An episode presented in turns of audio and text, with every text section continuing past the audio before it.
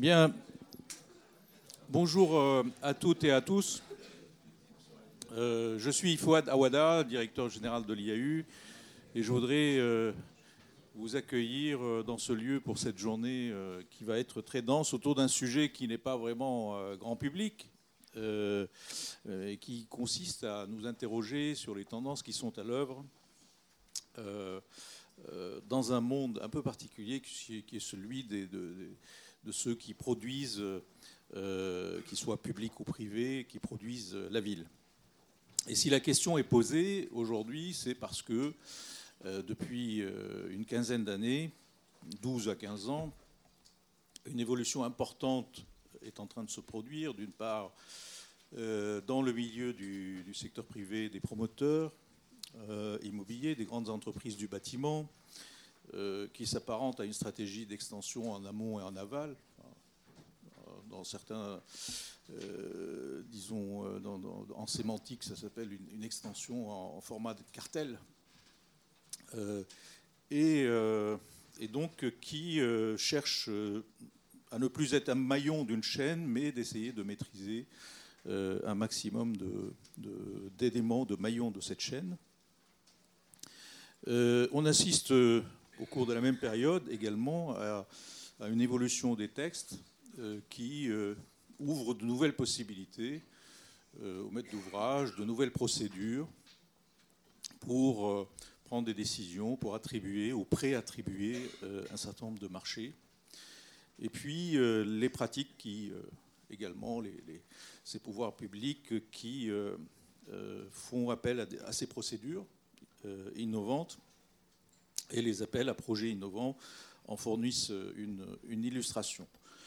Euh, un ancien responsable de l'urbanisme à Paris euh, euh, s'est ému récemment pour dire oui, regardez, un appel à projet sur la scène, quand même, sur un domaine public qui est lancé, et alors on va attribuer ça au privé, alors même qu'il n'y a pas de débat. même pas un débat en Conseil de Paris, pas de débat public, c'est inouï, etc. Les temps changent, voilà. Euh, et donc, euh, faut-il s'inquiéter de, ces évolutions? Nous sommes dans un pays où le rapport public-privé est très sensible. Euh, ça peut même enflammer certains esprits, mais certainement pas le nôtre ce matin. Et même s'il faut faire très attention, porter une grande attention à cette chose. mais d'abord, de quoi est-ce qu'on parle? La production de la ville? Ne faut pas imaginer que euh, l'activité euh, des aménageurs, des promoteurs, des entreprises du bâtiment euh, est une activité aussi bouleversante. on compte globalement que peut la ville se transforme à la marge tous les ans, à peu près 1%. On a 2000 hectares de chantier observables, livrés tous les ans, enfin de, surface de chantier sur 220 000 hectares de ville. On a 50 à 70 000 logements sur un stock de 5-6 millions. Donc c'est de l'ordre de 1%. Euh, donc ce n'est pas, ce pas grand-chose. Euh, euh, mais il faut quand même faire attention sur le fait que à 20 ans, 30 ans, 50 ans, euh, ça vous change une ville. Ça vous la change considérablement. Et puis la deuxième chose, c'est que nous n'avons pas d'autres moyens de changer la ville que par la succession de ces petits 1% les uns après les autres. C'est ça qui va nous permettre de créer ici de nouveaux équipements, là, euh, de nouveaux espaces verts, d'entrer dans la ville durable, de, euh, de, de, changer, enfin, de s'adapter au, changement climatique d'éviter euh, les secteurs inondables et ainsi de suite. Donc, c'est dire l'importance de cette activité pour l'intérêt public et donc l'intérêt général, euh, et, et, donc l'intérêt d'y réfléchir. Alors, lorsque le privé étend la place qui est la sienne dans le processus de fabrication de la ville, il y a lieu effectivement d'interroger euh, la, prise en compte et la manière de mieux prendre en compte, de, continuer à prendre en compte l'intérêt général et donc de savoir si la question contractuelle est suffisante. Donc en attendant de, de, voir comment répondre à cette question, l'angle choisi pour donner un titre à cette journée, l'aménagement a-t-il changé de main? Est assimilable, enfin relève de, cette réplique culte d'un très vieux film qui, qui, disait, qui est repris assez souvent, euh, on se pose la question, mais qu'est-ce qui nous arrive? Euh, donc, euh, et quel meilleur lieu que l'IAU pour saisir, se saisir d'une telle question? À l'IAU, nous avons engagé avec Isabelle Barrault-Serfati euh, depuis 2015 un travail sur qui finance la ville, sur, la base de travaux antérieurs qu'elle avait fait dans un cadre académique.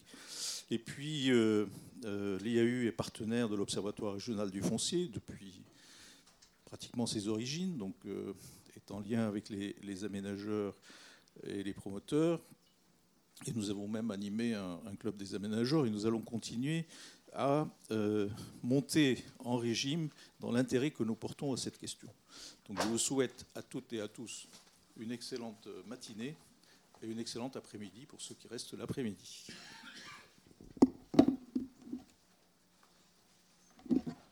Bonjour à tous.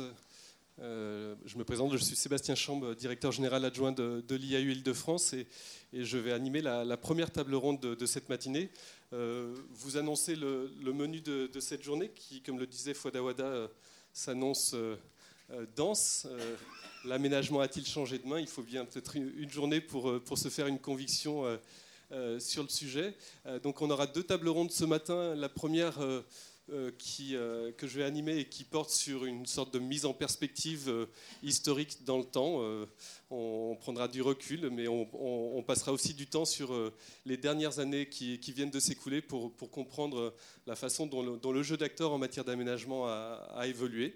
Euh, la deuxième euh, qu'animera euh, Martin Homover portera sur la question de est-ce que les territoires ont des problématiques différentes en matière justement de, de, jeux d'acteurs concernant l'aménagement. Est-ce qu'on peut constater des, différences au sein de l'île de France sur ce jeu d'acteurs par rapport à la question qu'on se pose? Et puis cet après-midi, on aura deux tables rondes, euh, des montages nouveaux pour des espaces plus abordables, euh, puis l'aménageur entre Pops et Macrolo, donc animé par euh, Cécile Diguet et, Isabelle Barrault-Serfati. voilà, on n'aura pas de pause ce matin, mais on va faire en sorte de, tenir les, horaires annoncés dans, le programme pour pouvoir avoir un, vrai temps de, buffet tous ensemble entre les tables rondes. Euh, donc pour, euh, pour commencer, donc jusqu'à 11h15 à peu près, on va, on va essayer de prendre un petit peu de, de, recul. Donc euh, pour, pour, prendre du recul, on a pensé à, à trois intervenants et, un, un, grand témoin, on va dire. Donc j'appellerai successivement Thierry Villemain, qui justement mettra euh, son savoir au, service d'une mise en perspective historique de, cette question des, acteurs de, l'aménagement et, du rôle successif du privé, du public. C'est peut-être plus cyclique qu'on ne le pense et vous nous éclairerez là-dessus. Euh, ensuite, Sophie Schmidt euh, de Link City viendra apporter son, témoignage d'acteur de l'aménagement et, son expérience qui, nous permettra d'avoir une lecture des évolutions qui se sont produites sur ces 10-20 dernières années. Et puis Isabelle Barou-Serfati, dont, dont Fouada Ouada précisait qu'elle a, mené et abouti une étude euh, en, lien avec l'IAU sur, cette question, viendra faire une sorte de euh, présentation euh, synthétique de, ce travail qui est à disposition, je crois. Hein, donc vous pourrez vous en saisir et, lire in extenso le, travail mené à ce sujet. Euh, ensuite, on proposera à Jean-Louis Subilo, euh, euh, qui nous fait l'amitié d'être ici en, grand témoin, de rebondir sur ces, présentations et puis d'ouvrir le débat avec vous tous. on a vraiment l'intention d'avoir un temps d'échange avec vous au, sein de chaque table ronde. Et donc, les, les présentations dureront 10-15 minutes maximum. Je veillerai à à, ce que les, horloges soient, respectées pour que nous ayons une demi-heure euh, de discussion avec vous. Euh, donc euh, vraiment noter de toutes les, questions que, suscitent ces, différentes interventions et, j'animerai ce, débat dans la dernière demi-heure jusqu'à jusqu'à 11h15. Voilà pour le, pour le programme. du coup, je vais introduire un petit peu plus précisément Thierry Villemain qui, qui va nous, nous faire donc le, historique, c'est peut-être un grand mot quand même, puisqu'en en, 10-15 minutes, ce n'est pas le sujet. Mais c'est peut-être plutôt un, rappel à partir de, son, rôle de consultant, enseignant, chercheur euh, sur l'aménagement urbain et sur les politiques foncières. Euh, l'idée de nous, de nous montrer comment, dans les siècles passés, avec quelques images que, j'ai pu voir, et puis plus précisément depuis les années 50 et jusqu'à nos jours, on a vu se succéder une succession, une, une, variété d'acteurs en matière d'aménagement urbain euh, qui n'ont pas tous relevé de l'aménagement du secteur public, c'est ce que vous allez nous montrer, et puis qui, euh, qui ont pu connaître des, cycles successifs qui, euh, qui, nous, qui nous permettront de, sinon relativiser, du moins mettre en perspective la situation actuelle où on peut peut-être estimer effectivement que le, privé a pris de l'ampleur, mais ce n'est pas si nouveau que ça. Et du coup, je vous laisse la parole pour nous, le rappeler. Thierry Villemain.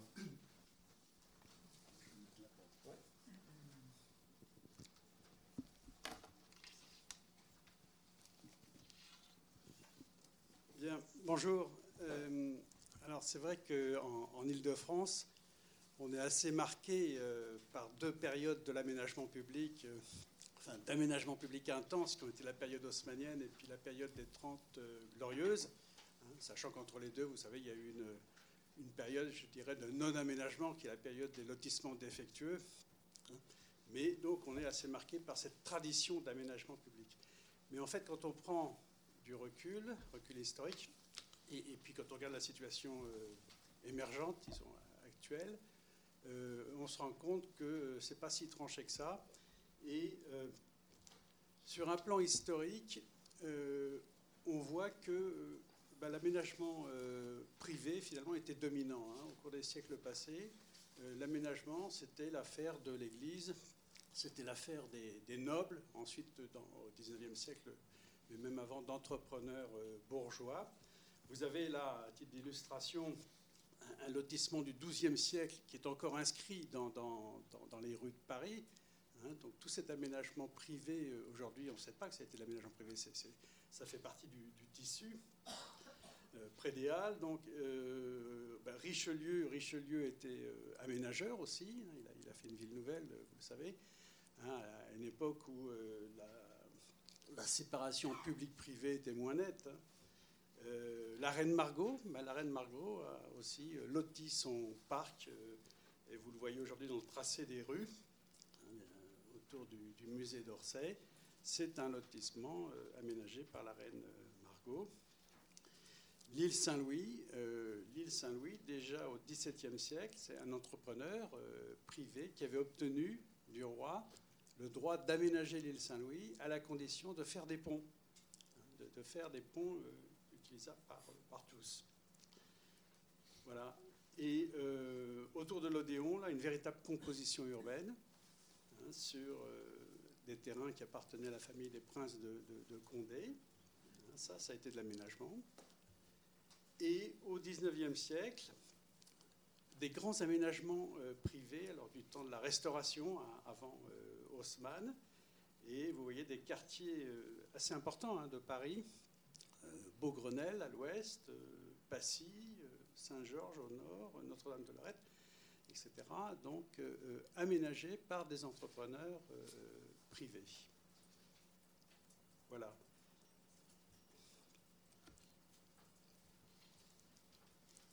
Alors, pour parler des périodes récentes, j'ai affiché ce, graphique que vous connaissez. C'est l'évolution des prix des logements rapportés aux revenus des ménages. Alors, ça nous, donne, ça nous illustre en quelque sorte les, variations conjoncturelles de l'immobilier et, l'influence qu'elles ont eue sur l'aménagement. Et vous voyez la courbe, ce qui nous intéresse plutôt, c'est la courbe fuchsia, de couleur fuchsia. Donc c'est l'île de France. Et on voit euh, la période 85-90 ou 91, un petit boom de l'immobilier Et à cette époque, on constate que euh, beaucoup d'opérateurs, de, promoteurs, de lotisseurs se déclarent aménageurs. Se déclarent aménageurs parce que ça leur permet auprès des mairies, auprès des communes, hein, c'est l'époque de la décentralisation, donc les communes ont la maîtrise des, postes, peuvent euh, modifier ces postes, créer de la, constructibilité, et beaucoup d'opérateurs, même petits, se présentent, se positionnent comme aménageurs parce que ça leur permet d'obtenir du foncier et d'obtenir de la constructibilité. Hein, c'est une période, le droit des sols n'est pas encore très stabilisé et euh, on voit souvent, enfin moi j'ai été témoin, puis je, l'ai écrit dans des, dans des rapports, euh, des communes d'Île-de-France qui avaient compris la mécanique, qui classaient en zone agricole, NC, et qui négociaient avec les opérateurs et les propriétaires la sortie de ces zones NC. Et c'était finalement la méthode la plus efficace pour euh, contrôler les prix et, pour obtenir ce que l'on voulait à l'arrivée. Et puis, vous vous souvenez aussi, peut-être, enfin, pour les plus anciens, euh, des années 90, qui, sont des, qui, ne sont pas des années fastes pour l'immobilier. Hein, après le retournement donc, de 91, une longue décrue jusqu'à ce que ça reparte en 98. Et durant cette période, c'est la période des actes plantés. On se souvient des actes plantés. voilà, donc. Euh, et on parlait, quand on faisait des colloques comme celui-ci, on parlait des actes plantés. Voilà, c'était plus, la question, c'était plus faire des actes, mais c'était de déplanter les actes, qu'elles soient privées ou, publiques. Et puis, et alors, oui, à cette période des actes plantés, ben, on ne faisait plus beaucoup d'aménagements. On essayait de colmater ou de, sauver les opérations. Et bien entendu, les privés, euh, les privés, les promoteurs privés, ben, sont retournés à leur métier d'origine, enfin ceux qui avaient survécu ou qui avaient gardé un petit peu de savoir-faire ou de capitaux propres ils sont revenus à leur métier d'origine, promotion, avec recherche de visibilité commerciale, savoir où on va, donc des petites opérations dans des marchés euh, assez sûrs. Et à partir de 98, vous voyez, ça, repart, et puis jusqu'à maintenant, hein, avec un, plateau plutôt orienté vers le haut, on voit des... Euh, alors là, je parle sous contrôle de, de Sophie Schmidt, mais on voit des grands aménageurs euh, bon, il y en a 5 ou 6 hein, que, vous connaissez, euh, Nexity, Bouygues, ICAD, etc., euh, euh, s'intéresser à l'aménagement, mais en tirant les leçons de la période précédente. C'est-à-dire en ne s'engageant pas dans des opérations complexes, avec des fonciers complexes.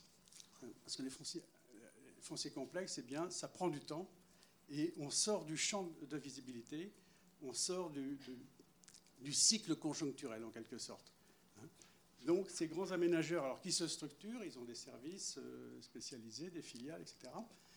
Euh, ils ont tiré la leçon et ils font de l'aménagement sur des fonciers assez simples ou des fonciers déjà préparés où il y a un ou peu de propriétaires avec qui on peut phaser euh, les acquisitions. Et alors pratique de l'aménagement donc privé. Alors si on compare avec l'Angleterre, on avait fait un voyage d'études avec euh, l'IAU il y a une dizaine d'années euh, à Londres, et on avait vu des grands aménageurs, mais résonnant à 10 ans, 15 ans, 30 ans, voire plus, parce qu'ils ont une dimension patrimoniale, s'appuyant sur des fonds de pension, ce qui n'est pas le cas en France. En France, on est plutôt, les aménageurs privés euh, sont plutôt dans des perspectives à court ou moyen terme, et leur but, à travers l'aménagement, c'est de dégager du foncier pour leurs promoteurs, pour leurs filiales ou leurs euh, alliés euh, en, promotion. L'aménagement n'est pas une fin en soi, c'est essentiellement la fabrication de foncier. Alors, 2005, euh, on voit une, une, sorte de clarification en quelque sorte, parce que vous savez, les, donc le décret 2005, législation européenne, et la mise en concurrence des aménageurs. La mise en concurrence des aménageurs. Et puis aussi, le, comment dire, clarification au niveau des contrats, concessions et ZAC. on ne parle plus de convention d'aménagement. Hein. Convention ZAC, on n'en parle plus. On est toujours, même pour les aménagements privés, en concession, concession. Et on revient à la notion d'aménagement comme délégation de services publics. Donc mise en concurrence, concession, voilà. Et Auparavant, la loi SRU, comme vous le savez, avait également supprimé le caractère du PAS, plan d'aménagement de zone, de droit des sols sur mesure. Donc, euh, plus compliqué parce que ça veut dire que pour les aménageurs en ZAC, eh bien, obtenir une révision, une modification du PLU, ce qui est toujours un peu plus long que simplement euh, euh, pour une ZAC. Donc ce qui fait que 2005, la ZAC, ça devient plus difficile, ça devient un peu plus long, et donc on fait moins de ZAC. On fait moins de ZAC, mais en même temps, ça clarifie. C'est-à-dire que la ZAC revient à sa vocation d'origine, c'est-à-dire une opération d'initiative publique, hein, et non pas d'initiative privée.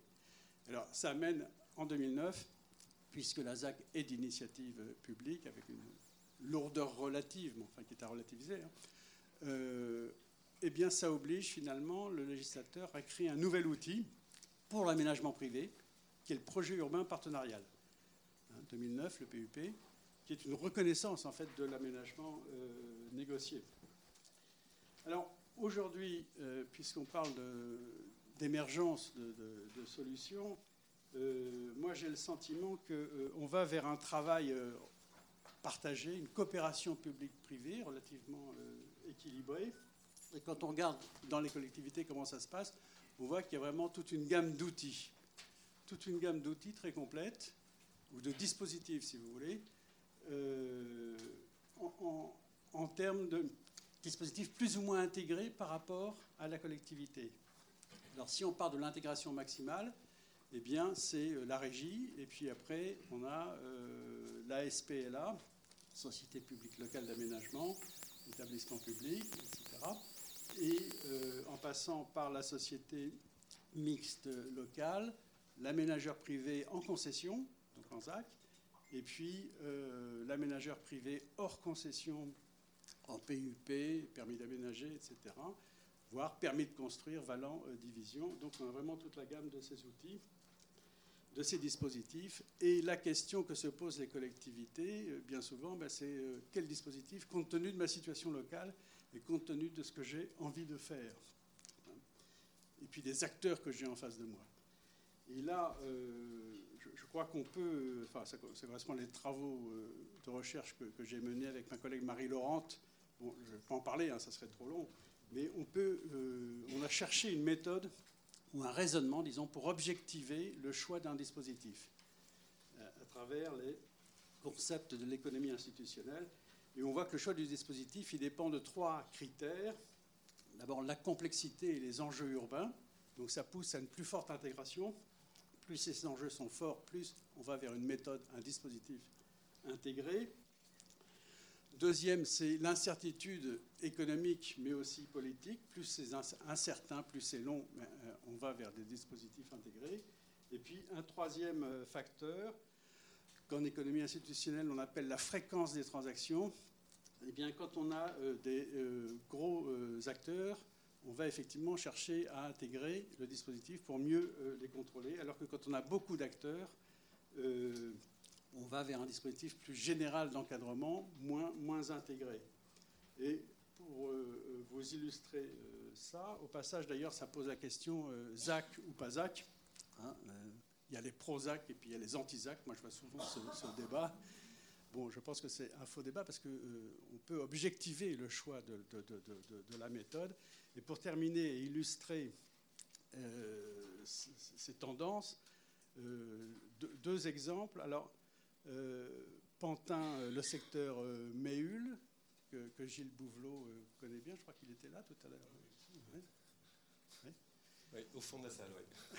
c'est ça, qu'on a pu analyser donc, grâce à un petit contrat qui nous avait passé, là, on n'a pas besoin de, la ZAC, mais c'est un aménagement qui va se dérouler sur une période très longue, on n'en connaît pas le terme, ni quel rythme, ni quelle programmation, finalement un système d'encadrement avec le PLU, mais avec euh, l'appui de euh, l'EPFIF pour saisir les terrains euh, stratégiques et à partir de ces propriétés acquises, organiser une, une, véritable négociation hein, avec les opérateurs privés. Au passage, on a écrit tout un article dans la revue foncière dont je pourrais vous donner les références pour montrer comment les FIF agissent sur les coûts de transaction et diminuent les coûts de transaction pour les opérateurs privés, mais aussi pour les propriétaires et les collectivités. Et puis, alors, donc, toujours ce secteur euh, Méhul euh, à, Pantin.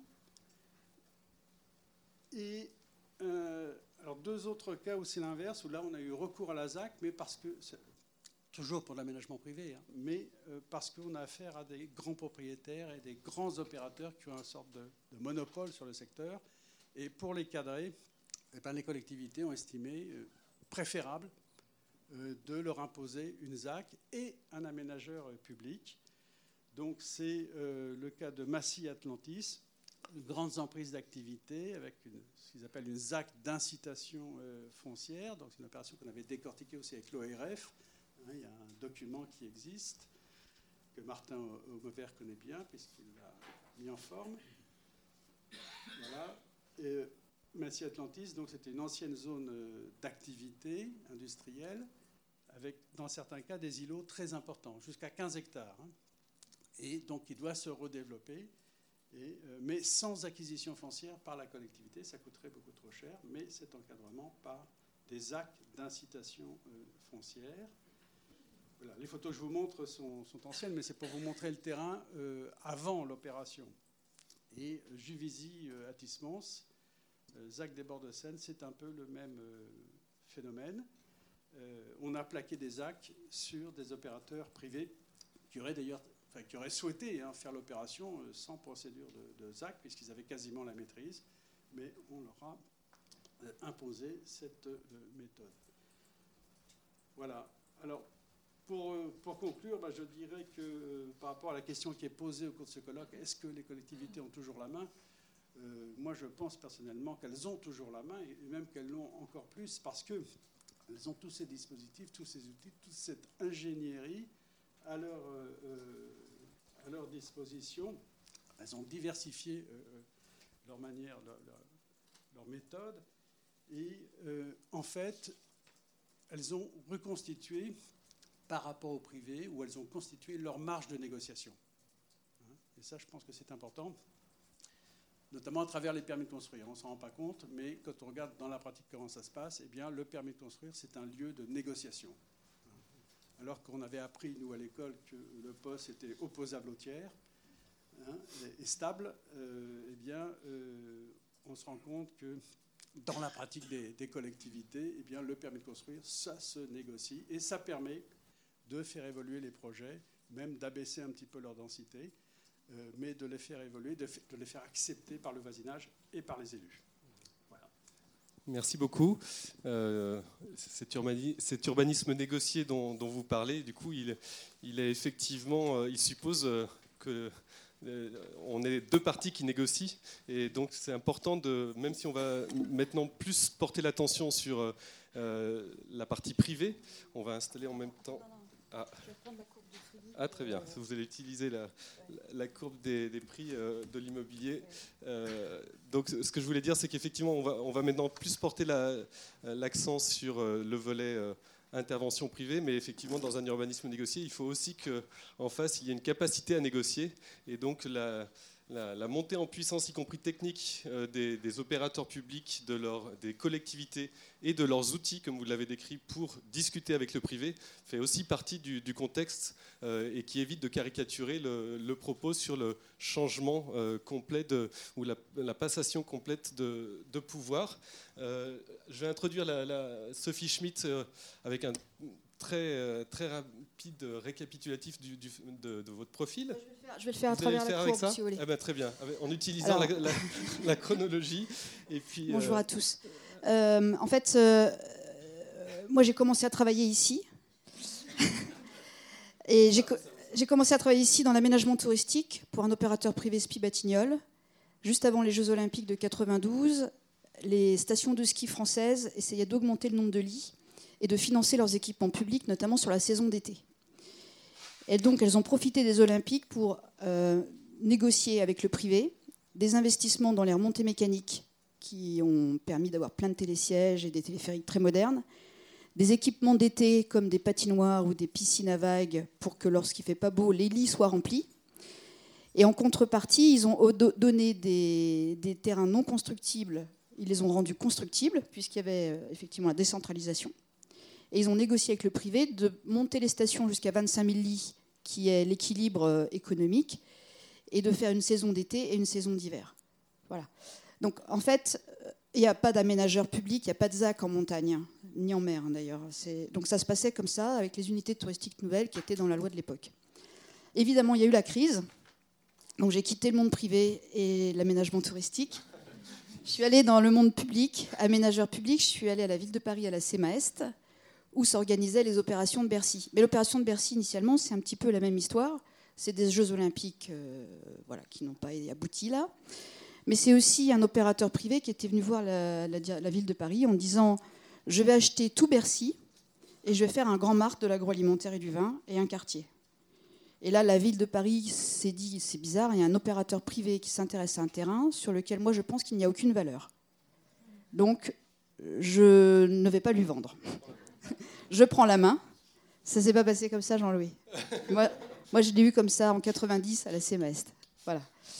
Et donc ensuite, il y a eu un projet mixte, effectivement, avec une euh, ZAC pilotée par la ville de Paris.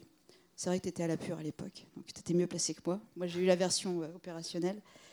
Et donc, il y a eu une, une ZAC, euh, enfin, il y a eu une opération de sous-aménageur privé au bout, qui est une opération principalement tertiaire, et qui a financé finalement l'aménagement de la partie côté POPB, qui a financé les logements. Donc là, on était finalement sous l'aspect de l'aménageur public euh, et euh, d'une ZAC, et donc les structures classiques des années 90, déjà dans une opération de négociation privée-publique puisque l'opérateur privé préfinançait euh, une grande partie euh, de l'opération en achetant les terrains pour un tiers, au fond, euh, côté, côté porte de Bercy. Après cette expérience de, Bercy, je suis arrivée à Boulogne où j'ai encore rencontré Jean-Louis, donc ça tombe bien. donc à Boulogne, mais là aussi ton regard est peut-être différent du mien. moi j'étais à côté ville de Boulogne, donc contractuels euh, assimilés fonctionnaires, pour piloter l'opération côté public. Donc là également, euh, le terrain appartenait à Renault, euh, mono, site monosite, donc pas de problème de, morcellement foncier. on était dans les années 2000, 90, moi je suis arrivée en 99-2000. Donc si on se place par rapport euh, à l'aménagement public-privé, le PUP, c'est arrivé beaucoup plus loin en 2010. Donc on n'avait vraiment pas les outils juridiques pour créer une négociation euh, euh, à la fois d'une opération d'initiative privée qui allait financer les équipements tout en étant contrôlée par la collectivité. Donc il y a eu un montage, je dirais, avec les outils du moment, qui était un montage de ZAC, mais avec un foncier qui n'était pas acquis par la collectivité donc une nécessité de trouver euh, des moyens psychologiques, peut-être plus que contractuels, pour euh, contrôler l'opérateur privé, de manière à ce que euh, l'ensemble se passe dans la forme de Boulogne. Voilà. après, j'ai juste fait un petit tour chez Réseau Ferré de France pour une expérience foncière de grand, terrain je suis partie de RFF rapidement pour arriver ensuite chez Link City, qui s'appelait à l'époque Sodarif, et dont je suis euh, la directrice des projets urbains depuis euh, maintenant 11 ans. Alors, ce, cadencement, donc la décentralisation, donc là déjà des négociations privées-publiques, comme l'a rappelé Thierry. 2010, on, alors quand le PUP est arrivé, la loi a été faite, mais ça veut dire que depuis déjà les années 2000, on se posait la question de la contractualisation privée-publique pour le financement des équipements. Et euh, les fonciers euh, n'étant pas dans, les mains publiques, puisque les réserves foncières euh, n'étaient plus aussi disponibles que dans les années 90. Alors là, deux moments. la première, l'ordonnance de 2005, qui oblige les villes à lancer des consultations publiques, comme tu l'as dit, et donc de se poser la question, en fait, de se poser la question de comment je vais transférer le risque. Parce que les villes se disaient, si j'ai un aménageur public, finalement, le risque, c'est moi qui l'ai. Parce que quelque part, c'est soit ma SEM dont je suis le président, donc si elle perd de l'argent, c'est de ma faute politiquement. Par contre, si euh, je prends un opérateur privé, c'est peut-être un meilleur fusible, parce que euh, si ça se passe mal, euh, je dis qu'il est très mauvais, et que j'ai mal géré le contrat, mais quelque part, je mets une distance et je vais lui transférer un maximum de risques dans le contrat. C'était l'objectif des appels d'offres de concession d'aménagement. Donc il y a des collectivités qui ont choisi de transférer complètement l'opération à un opérateur privé, mais dans l'objectif clair de transférer le maximum de risques, mais aussi de s'appuyer sur la compétence d'un opérateur privé qui va gérer, comme tu l'as dit, le phasage, la trésorerie, euh, euh, la commercialisation, et, ayant tout dans, les mains, peut-être euh, d'avoir une meilleure optimisation du temps, du temps et, des moyens. Donc nous, on a eu deux opérations, je vais revenir à quelques petites photos plus spécifiques. donc les premières opérations, ça a été pour nous Rony-sous-Bois, une petite opération, alors, des tailles petites, 3 hectares, 4 hectares, une société de projet créée avec une SEM, la SEM locale, à 50-50. Euh, donc on a piloté l'opération depuis 2008. Euh, euh, là, elle est quasiment achevée. avec la, SEM locale et des comités de pilotage avec le maire. On a eu d'autres. bon, il y a une opération dans l'ANRU qui n'a pas été très réussie. Manifestement, ce n'était pas notre métier d'être dans l'ANRU, à Villiers-sur-Marne. Donc là, clairement, une compétition où le maire avait un enjeu politique avant les élections de faire quelque chose sur cette opération en rue. Et il a choisi le privé un peu en pompier. Euh, mais les pompiers, euh, ça a aussi beaucoup de risques, euh, ça prend des risques. Voilà. Et on a recédé l'opération à un opérateur public ensuite dans, un, transfert de, de contrat. ça, c'était la période de 2005-2010. 2010, quand commençait à, enfin, avant 2010, commençaient à apparaître les opérateurs privés, les opérateurs publics pourraient travailler ensemble. Il y a eu pas mal de dialogues compétitifs de lancer, notamment par exemple pour l'île Saint-Denis, où finalement on disait on lance une consultation d'opérateurs pour faire un ensemble immobilier. On fait un dialogue compétitif, donc on, lance une première consultation, ensuite on recadre, on recadre, on fait des ateliers avec les équipes.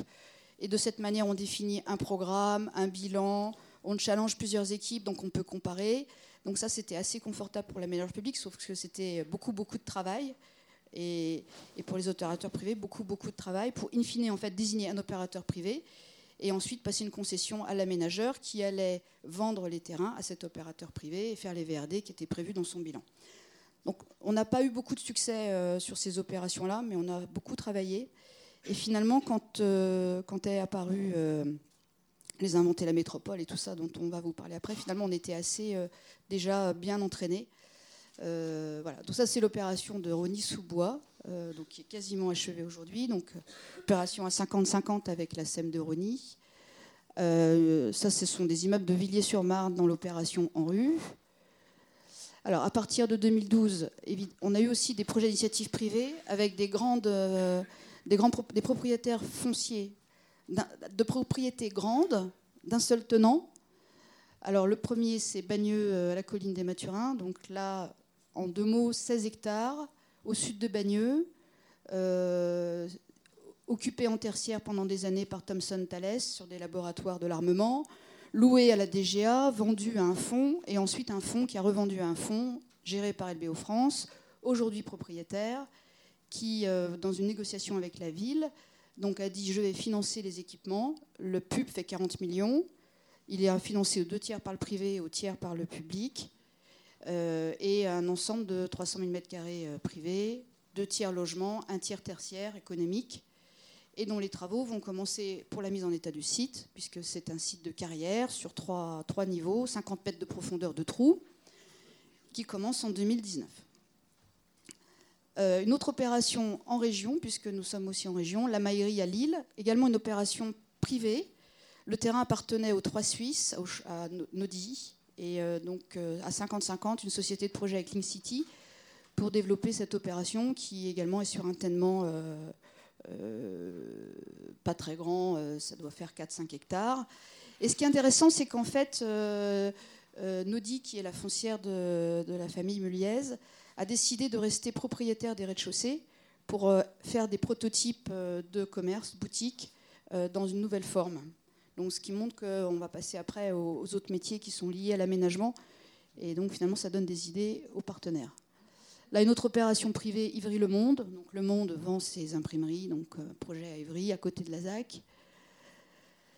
Et puis encore projet privé, le site de Noisiel, euh, Noisiel Torcy, le site de Nestlé France, euh, au bord de la Marne, à 20, à 20 minutes de Bercy.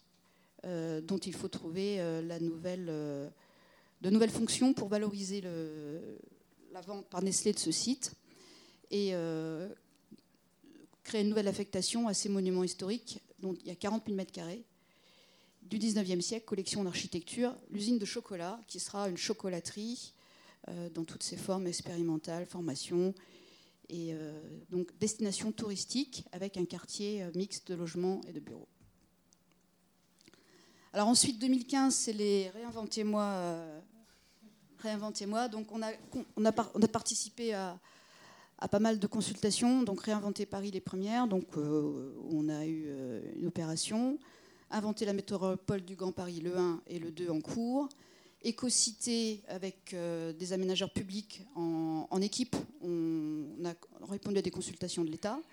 Démonstrateurs de la ville durable également. En, équipe avec des aménageurs publics, on répond à des consultations. Qu'est-ce qu'ils ont changé pour vous tous ces, euh, par rapport au, bah, par rapport au dialogue compétitif, c'était comment dire, c'était c'était un peu moins lourd que les dialogues compétitifs où on était en concurrence mais on ne connaissait pas les règles du jeu. Donc là, les règles du jeu sont quand même plus, plus, plus, claires. Euh, l'objectif, c'est clairement l'innovation, ce qui n'était pas forcément le cas dans le dialogue compétitif. Donc si on n'innove pas, on n'est pas intéressant. Euh, il y a un calendrier. Euh, Innovation de process ou de contenu? Bah, de process, je dirais, le dialogue compétitif, c'était un peu euh, faites-moi le bilan euh, et le programme, euh, engagez-vous, et ensuite un aménageur public viendra avec vous développer en partenariat l'opération. Là-dessus, c'est toujours pareil, puisque après les inventés, on passe au protocole foncier avec l'aménageur, et que là, il y a une négo comme dans le dialogue compétitif. Par contre, il y a un élément qui, est obligatoire aujourd'hui et qui n'avait pas lieu dans les dialogues compétitifs de 2010 et qui n'a pas forcément lieu non plus là, c'est la concertation. Et donc ça peut poser des problèmes au moment où on, engage l'opération. Voilà, donc, des opérations euh, différentes, donc euh, Descartes 21, donc un démonstrateur euh, sur la cité Descartes, donc avec tous ces partenaires. Donc là aussi, ce qui est nouveau, c'est qu'on travaille, et Isabelle en parlera, avec des opérateurs qui ont d'autres métiers que nous et qu'il faut intégrer. Donc euh, finalement, l'opérateur immobilier privé qui finalement fait de l'aménagement, finance des équipements publics dans l'objectif de construire, se retrouve aussi à devoir agréger des métiers qui ne sont pas celui de la construction de l'immobilier, comme euh, la mobilité, comme euh, les données open data, comme euh, les questions euh, qui dépassent finalement euh, l'échelle d'une opération immobilière, puisqu'on est dans une échelle de territoire. Et donc on est, on est nous aussi amenés à être dans le business du territoire. Ce qui se fait par exemple quand on travaille à Noisiel. Donc ça c'est, la même, c'est un autre démonstrateur. C'est à Lyon, c'est Eureka sur Lyon Confluence. Réinventer Paris et l'Évangile, à côté de la gare Évangile. Alors, il a inventé la métropole 1, quelques exemples. Donc ça, c'est en termes d'innovation, c'est une vague de surf artificielle sur un, bassin d'eau à Sevran. Il y aura le même équipement en indoor. C'est assez facile, hein, tout le monde peut pratiquer. J'ai des images. Euh, ensuite, une autre opération, juste pour exemple, euh, puisqu'on est, c'est un peu pour mettre en avant l'innovation. Donc ça, c'est la ZAC Chériou, où c'est de la e-formation. Il y a aussi euh, Paris Orly, oh, oh, que je n'ai pas montré, mais qui qui est le e-sport, donc des salles qui sont de la taille du POPB de Bercy, Bercy Arena, pardon, et euh, qui euh, ont fait du sport en vidéo euh, dans une salle comble de 6000 places. Les fabriques à Marseille, également, c'est pas un inventé moi le truc, mais un peu quand même. la ville de Marseille lance une consultation et puis un opérateur privé est choisi, Bouyguimo avec Link City, et ils doivent réaliser dans un temps très court une opération de 250 000 m2 dans une négociation avec Euromed, l'aménageur euh, de Marseille. Voilà. Alors, euh, tout ça, ça ne se passe pas qu'en France. Euh, en fait, notre, notre société, on a pris pas mal d'inspiration. dans les autres pays, il n'y a pas d'aménageur public, il n'y a pas de ZAC. Ça se passe autrement. en Suisse, il fonctionne avec des plans de secteur. Il n'y a pas d'opérateur immobilier. Le constructeur est opérateur immobilier. C'est intégré donc il y a des cultures différentes. En Suisse, on a la votation depuis des siècles, ce qu'on n'a pas chez nous. Mais donc l'inspiration a été très forte pour nous des Suisses au moment des concertations, Par ailleurs, il faisait beaucoup d'opérations d'aménagement déjà. En Angleterre, on est clairement dans la négociation publique-privée où les contrats font un mètre de haut. Et, euh, en France, donc, on a diverses opérations qui sont en cours aussi, dont on s'inspire. Donc, euh, juste pour dire que la particularité de notre groupe, c'est qu'on est en, en, dialogue d'inspiration culturelle en permanence. On se connaît tous, on se voit régulièrement et euh, on s'aide les uns les autres dans, dans, nos cultures respectives de pays. Voilà, donc du coup, on peut dire qu'on. Mais je laisserai. Euh, les tableaux d'Isabelle sont beaucoup plus jolis. Euh, on est amené à être partenaire dans différentes compétences. Soit on est propriétaire du foncier, soit on ne l'est pas. Soit on est juste partenaire pour concevoir et ensuite euh, il y a un opérateur aménageur qui va être aménageur, soit on est juste dans la conception et juste partenaire immobilier. Donc on a différents modes et c'est en fonction du contexte et il n'y a pas de dogme pour, pour intervenir. Voilà. Et puis euh, pour dire qu'on va même au-delà de... Normalement c'est un film mais euh, vous n'avez pas le logiciel. Pas sûr. Racontez-nous le film. Voilà, donc le film là, c'est la, la, contractualisation à Dijon de Smart City. Donc c'est juste en fait l'agrégation de Capgemini et de Bouygues Energy Service. Donc je ne parle pas de Link City là, qui euh, qui propose et qui a conclu avec la ville de Dijon dans le cadre d'une DSP euh, de rendre sa ville entre guillemets intelligente. Ça veut dire que par exemple, s'il se passe un accident euh, dans une rue à Dijon, automatiquement il y a un SMS qui arrive au, cockpit de contrôle. Les feux, enfin une nouvelle, un nouveau plan de circulation est mis en place. les pompiers sont envoyés immédiatement et le maire est prévenu par SMS sur son smartphone. Et, euh, puis une fois que c'est réglé, euh, toute la procédure de communication inverse euh, également est faite. Voilà. les gens ont des smartphones, et on gère la mobilité de Dijon, etc. Ça, ça c'est réel, c'est 2018. Ça existe. Merci, merci, Sophie Schmitt. Euh, Monsieur Repsamen risque d'avoir effectivement beaucoup de, coups de téléphone sur, sur la base de, cet exemple. Euh, je pense qu'on va pouvoir maintenant euh, s'amuser à, positionner les différents projets qu'on a vus défiler comme des, exemples concrets de, la grille de lecture qu'Isabelle Barrault-Serfati va nous proposer pour un peu classer ces différentes postures de, euh, de, l'aménagement privé. Euh, Sophie, j'avais quand même une, question. Euh, revenez, revenez parmi nous. parce que quelque part, j'ai lu sur LinkedIn votre rôle, la façon dont vous définissez votre rôle et, qui, et dont on, voit les exemples sur, à l'écran, c'est la création, c'était marqué comme ça, création du portefeuille foncier de moyen et long terme pour les développements immobiliers et l'entreprise de construction par le développement et la réalisation d'opérations d'aménagement. C'est une sorte de définition du rôle de Link City au sein du groupe Bouygues en fait, qui est clairement de créer un portefeuille foncier qui permet aussi euh, de, développer d'autres points d'activité du groupe Bouygues, on, le sait, l'immobilier. Est-ce que du coup, ma question c'est, est-ce que cet objectif, cette finalité de Link City est restée la même au fil des 11 ans que vous avez passé au sein du groupe Ou est-ce qu'elle a évolué et, en quelques mots, comment Même si on pourra revenir là-dessus pendant le débat, mais à travers les différents exemples et puis la montée en complexité qu'on voit des, projets que vous, vous menez avec l'arrivée des services urbains dans, les derniers projets, est-ce que cette finalité reste au cœur du rôle de Link City dans le groupe Bouygues ou est-ce qu'elle a évolué? Les entreprises, elles, sont toujours en train de chercher de la croissance.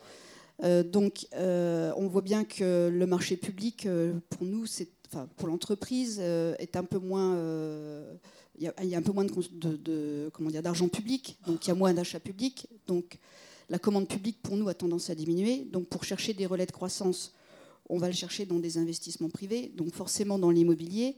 Donc si on veut, et on a décidé il y a deux ans d'augmenter, de multiplier par deux le chiffre d'affaires de Link City et d'augmenter le chiffre d'affaires à l'international. Donc il y a vraiment une position aujourd'hui du groupe Bouygues qui est euh, à la fois de, donc, contextuellement de se placer sur les marchés privés, de renforcer l'immobilier, donc euh, les grands projets d'aménagement, et effectivement de se servir de ça comme agrégateur ou euh, coordinateur d'autres métiers comme le service, comme l'énergie, comme la mobilité, voilà, puis les PPP qu'on fait aussi avec TF1 qui est un qui est un, qui est un exploitant d'équipements culturels et, et sportifs éventuellement. Donc c'est un peu. Euh, Merci pour cette. D'accord. Vous confirmez que c'est au service d'une diversification des, métiers du groupe Bouygues aussi, qui vont chercher des. Ben, je pense que l'introduction est toute trouvée dans la transition plutôt pour pour Isabelle, sachant qu'il faut changer de PowerPoint. Je, je te laisse faire.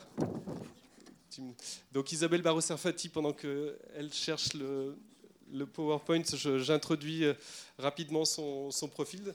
Euh, sans, courbe, sans diagramme historique pour le faire, mais euh, Isabelle a travaillé pour la, Caisse des dépôts et consignations entre 1996 et 2006, ensuite pour ING Real Estate pendant trois ans, et puis depuis 2009,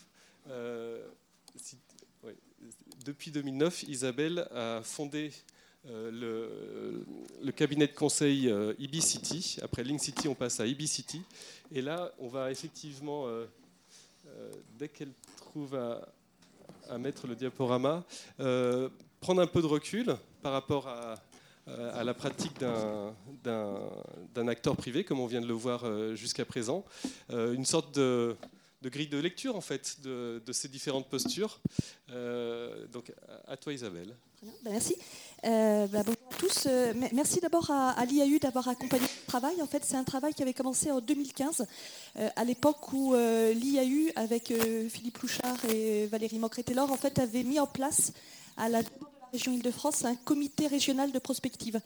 Et l'idée, c'était de pouvoir accompagner l'élaboration des contrats de plan État-région par justement une réflexion prospective sur la manière de faire la ville et moi, à l'époque, ce que j'avais proposé, bah, c'était un, travail qui reposait sur la conviction que euh, la manière de vivre en ville, elle était en fait très fortement dépendante de euh, qui paye la ville et comment. Et l'enjeu, c'était d'éclairer ce lien entre les modèles économiques de la ville, qui paye quoi, comment, et les formes urbaines.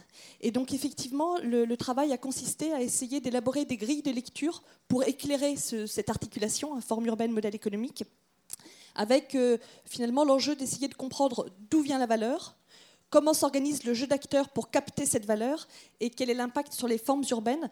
Alors c'est quelque chose d'un peu ambitieux, mais en tout cas l'idée de se dire les formes urbaines qu'on va caractériser avec euh, la taille des lots, est-ce que j'interviens à l'échelle de la parcelle ou d'un lot plus important, la question de la densité, la question des péréquations, à la fois programmatiques et puis euh, sociales, et puis la question des espaces et des équipements publics. c'était ça un petit peu l'ambition de ce travail. Donc effectivement, il a donné lieu à une publication qui est, euh, à l'accueil, qui vient de, sortir. Donc je vais rebrosser en fait un certain nombre de choses qui ont été dites, mais avec euh, des visuels qui sont des visuels de schéma et pas des visuels euh, d'opération. Donc, historiquement, le modèle classique de l'aménagement, hein, ça a été rappelé par Thierry Villemain, c'était le modèle de la séquence, avec cette chaîne classique de l'aménagement et de l'immobilier, où on voit un propriétaire, puis un aménageur, un promoteur, un investisseur euh, et en fin de compte un utilisateur qui se succèdent avec un mécanisme où la création de valeur se situe principalement au niveau de l'étape de production, et c'est euh, l'aménageur et le promoteur qui la captent. Ce schéma, c'est un schéma, on va dire, de champ de betterave, en fait, où euh, l'enjeu de cette chaîne et de ce jeu d'acteurs, c'est de transformer un terrain nu en un morceau de ville ou un bâtiment occupé. Et donc, on voit bien qu'il y a un différentiel de valeur très important entre le prix d'achat du terrain nu, des terres agricoles, et le prix de vente du morceau de ville réalisé qui est urbanisé. Ce, euh, euh, ce modèle, en fait, il correspond donc à un jeu d'acteurs qui est très séquentiel, hein, que vous connaissez. D'abord la collectivité, puis l'aménageur, le promoteur, l'investisseur, l'utilisateur. Je ne développe pas, hein, il, y a, suffisamment de, spécialistes dans la salle et de grands experts pour, euh, pour connaître tout ça par cœur. Alors, il me semble qu'il y a un, premier changement qui opère qui est lié à, trois raisons. La première raison, c'est que. Euh, pas la main sur. La première raison, c'est pas grave, c'est que vous voyez ce qu'on a à gauche, ça n'est plus en fait euh, un terrain nu, mais c'est de la ville existante. Hein. C'est l'idée que, effectivement, euh, ça a été dit à plusieurs reprises, l'aménagement ne se fait plus sur des champs de betteraves, mais il se fait sur des friches, et puis de plus en plus sur des tissus vivants, c'est-à-dire des tissus où il y a des occupants, et donc il s'agit de pouvoir euh, euh, dépolluer, démolir, verser des indemnités d'éviction, et donc c'est un processus qui est beaucoup plus cher, et de plus, le différentiel de valeur entre le prix des terrains et le prix du produit fini est beaucoup plus faible, encore une fois d'un strict point de vue euh, financier. Ça, c'est le, premier changement, ce contexte différent sur lequel s'opèrent les opérations d'aménagement. Et puis, euh, les deux autres facteurs de mutation, c'est le fait qu'il y a la contrainte financière qui s'impose et la contrainte environnementale. Et ça, ça a deux conséquences, me semble-t-il. C'est que d'abord, la valeur, elle se déplace vers euh, le propriétaire. Et ce sont les opérations sur lesquelles Sophie a, commencé à travailler. Les terrains Renault, typiquement, la, valeur du terrain a pris une importance très forte. Et c'est le modèle des grands propriétaires fonciers qui deviennent aménageurs, donc Renault, mais aussi RFF, euh, euh, on pourrait prendre l'exemple de Nestlé par exemple, la, valeur du terrain, elle est dans la détention du foncier, et donc ceux qui sont déjà propriétaires finalement la captent. Ça, c'est le, premier élément. Et puis le deuxième élément, c'est que euh, du fait de la combinaison entre la contrainte financière et la contrainte environnementale, il y a par exemple la notion de mutualisation qui s'impose. Euh, par exemple, dans le domaine du stationnement, il s'agit de mutualiser les places de stationnement parce que ça va être à la fois euh, plus efficace sur le plan économique, plus efficace sur le plan environnemental. Et du coup, ça suppose de penser simultanément l'échelle du quartier, traditionnellement portée par les aménageurs, et l'échelle du bâtiment, traditionnellement portée par les promoteurs. Et on a donc en fait cette euh, période de juxtaposition en fait, euh, euh, où euh, aménageurs et promoteurs ne travaillent plus successivement mais côte à côte à travers des ateliers aménageurs-promoteurs comme on a eu sur Clichy-Batignolles, à travers les, partenariats qui sont mis en place entre des aménageurs et des promoteurs.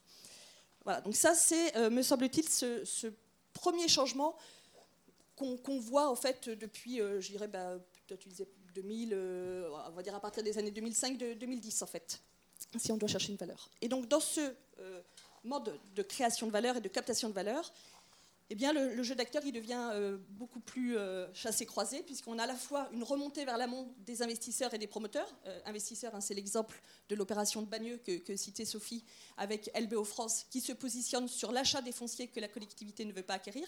C'est dans un autre genre l'opération de Massy Atlantis qu'a cité Thierry Villemain, où là, cette fois-ci, l'aménageur se dit, bah, puisque j'ai déjà des grands tellement fonciers industriels, ils vont pouvoir transiter directement des propriétaires aux promoteurs euh, sans passer par l'aménageur, et l'aménageur ne va pas faire la, cession foncière. Mais c'est aussi ces mouvements de descente vers l'aval des collectivités des aménageurs. Euh, c'est notamment ce qu'on a vu avec le débat sur les chartes promoteurs des collectivités qui vont euh, imposer de manière beaucoup plus forte des cahiers des charges aux promoteurs sur les prix de sortie, sur la composition des programmes et les caractéristiques des, projets immobiliers. Voilà, donc ça c'était l'idée du, du chassé-croisé. Et puis, il me semble que la, grande rupture, en fait, euh, elle intervient avec deux autres figures. Euh, et on va dire, on peut peut-être la dater des années 2014 euh, avec finalement Réinventer Paris, mais qui, me semble-t-il, a eu comme force justement de, de saisir les mutations qui étaient à l'œuvre. Alors, je l'ai appelé le, modèle Rubik's Cube, en fait, euh, je, vous dirai pourquoi, mais euh, l'idée, c'est que euh, le, grand changement, c'est finalement quand même la révolution numérique entendue au sens large, avec l'idée qu'on assiste à une hybridation beaucoup plus forte des systèmes techniques entre eux, et que l'approche de la ville par silo est en train, en fait, de d'être obsolète et qu'il faut pouvoir penser, là aussi hein, Sophie l'a dit, il faut pouvoir penser simultanément bah, tous ces secteurs ensemble. Alors c'est évidemment le cas avec l'énergie, hein, qui devient le plus petit commun dénominateur de l'ensemble des secteurs. L'énergie s'invite euh, de manière radicale euh, dans les projets urbains, mais c'est également la question des, mobilités, par exemple, avec l'idée qu'effectivement, on va pouvoir intégrer dans les projets immobiliers des réflexions sur la mobilité qui seront plus pertinentes. Donc dans ce modèle-là, la valeur, en fait, elle est liée finalement d'abord à des hybridations éventuellement sur chacun des maillons de la chaîne, mais elle est surtout liée à l'idée que l'intégration des systèmes va permettre une optimisation euh, financière notamment, euh, même si derrière ça pose des questions sur éventuellement la complexité des systèmes techniques qui sont derrière. Mais en tout cas, c'est cette idée que voilà, la création de valeur, elle est principalement sur euh, la promesse d'intégration. et donc, ceci, ça va de pair, en fait, avec quelque chose qui est absolument radical, me semble-t-il, c'est que l'échelle du lot qu'on avait sur le schéma tout à l'heure, eh bien, elle change de taille. Traditionnellement, le promoteur, il intervenait sur l'échelle d'une parcelle, et avec ce modèle-là, eh bien, on voit que la parcelle, enfin, plutôt l'échelle d'intervention du promoteur s'élargit au macro-lot, voire au macro-macro-lot. Euh, là encore, hein, Sophie citait l'opération des fabriques à Marseille. Les fabriques, c'est 14 hectares 250 000 m2 qui sont confiés effectivement à euh, Bouygues euh, Link City et, euh, Bouygues Immobilier. Mais c'est cette idée que finalement, pour mettre en place ces promesses d'optimisation, eh bien, il faudrait sans doute pouvoir travailler à des échelles plus, importantes, en fait, et sur lesquelles donc, se positionnent des, opérateurs qu'on appelle maintenant des opérateurs ensembliers, ces acteurs qui sont finalement à la fois sur le maillon de l'aménagement et sur le maillon de la promotion. Alors pourquoi Rubik's Cube hein, Parce que ce qu'on voit, c'est que justement, dans la chaîne de valeur, il y a euh, des nouveaux maillons qui apparaissent et qui sont liés notamment à l'hybridation justement avec les autres fonctions. Donc on va trouver par exemple des maillons euh, énergétiques, euh, des maillons sur la dimension mobilité. Et ces maillons-là sont finalement une porte d'entrée pour des nouveaux entrants qui peuvent être soit des startups, soit des grands groupes venus d'ailleurs. Et c'est évidemment le cas peut-être le plus exemplaire de ces opérateurs de l'énergie qui rentrent dans les projets d'aménagement avec l'exemple d'Engie qui a créé sa filiale de promotion NJ Avenue pour justement euh, rentrer dans les projets d'aménagement. Et donc on est bien sur ce, modèle du Rubik's Cube, hein, où les, chaînes de valeur en fait s'articulent entre elles, et ça renvoie à des chaînes de valeur qui se croisent. C'est cette notion d'écosystème euh, qui devient très importante. Et euh, c'est, je pense, la, force justement de, réinventer Paris que d'avoir finalement surfé sur cette idée que ce jeu des acteurs de la ville c'était beaucoup plus ouvert et qu'il fallait pouvoir avoir euh, une approche intégrée. Alors derrière, ça pose la question de qui est l'acteur qui opère cette agrégation. Et ce qu'on voit, c'est que dans ce modèle-là, bah, finalement, euh, on va dire, me semble-t-il, les grands agrégateurs, c'est euh, typiquement Link City, qui a été un des plus grands vainqueurs des Inventons la métropole du Grand Paris. Et c'est pas un hasard, en fait, parce que justement, c'est lui qui va agréger tous ces nombreux acteurs, en fait, qui viennent de différents secteurs, grands groupes ou start-up, dans la production urbaine.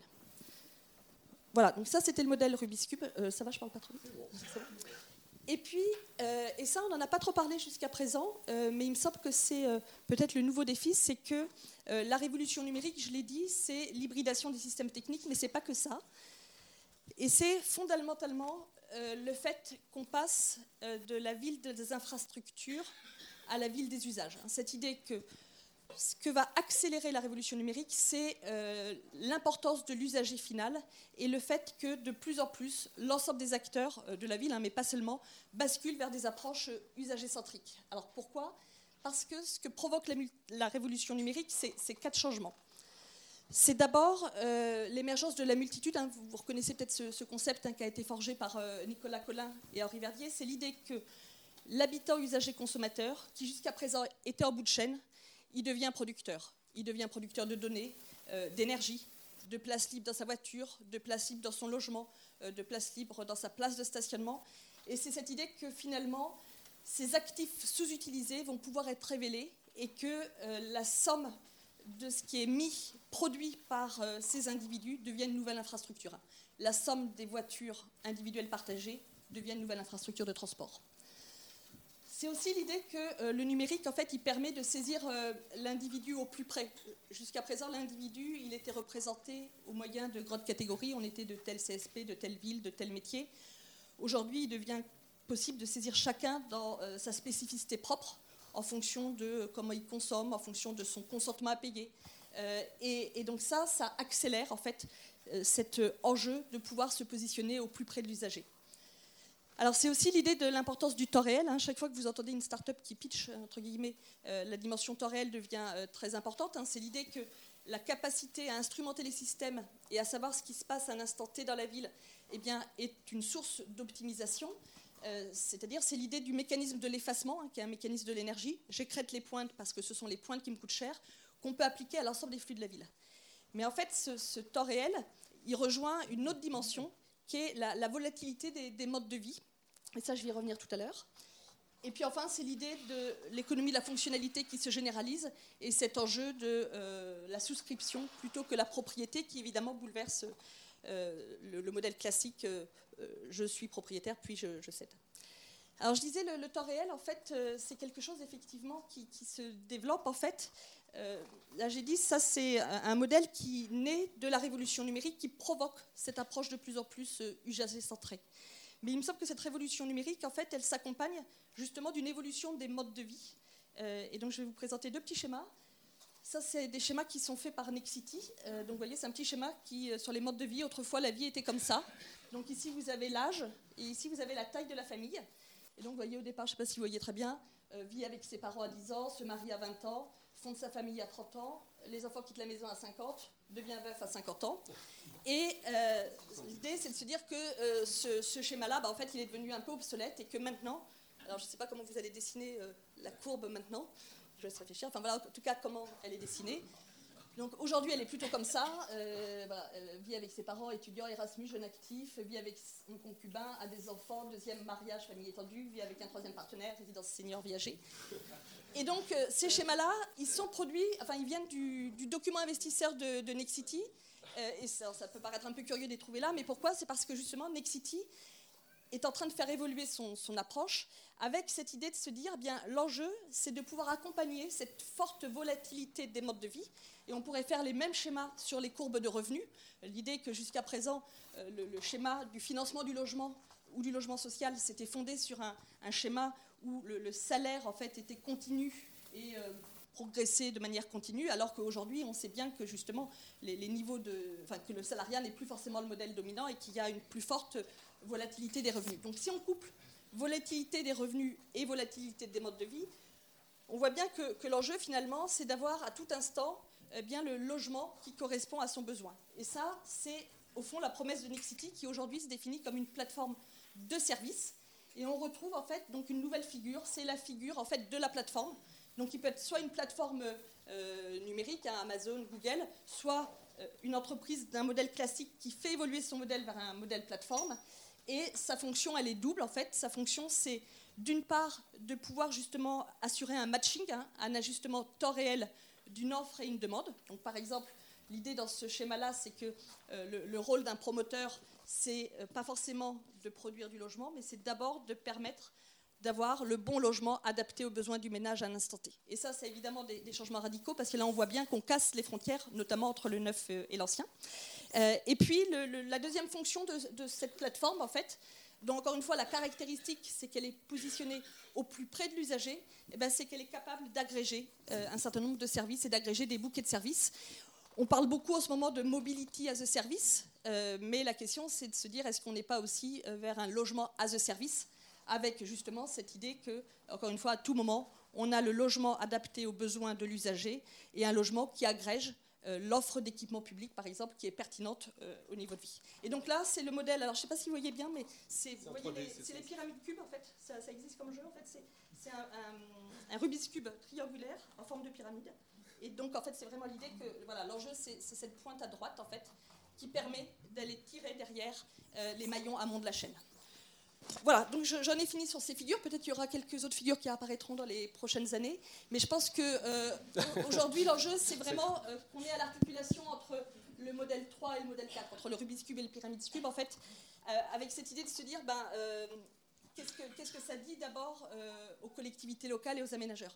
Alors moi, j'avais proposé qu'on intitule la journée d'aujourd'hui vers la fin des aménageurs, pour, pour bien secouer, ça n'a pas été accepté, mais c'est un peu ça l'idée, en fait, c'est de se dire bah, que deviennent les aménageurs euh, face à toutes ces évolutions, en fait, parce qu'on voit bien qu'ils sont très très fortement bousculés. Et notamment, ils sont bousculés parce que jusqu'à présent, les aménageurs, euh, ils s'arrêtent une fois que le quartier est livré.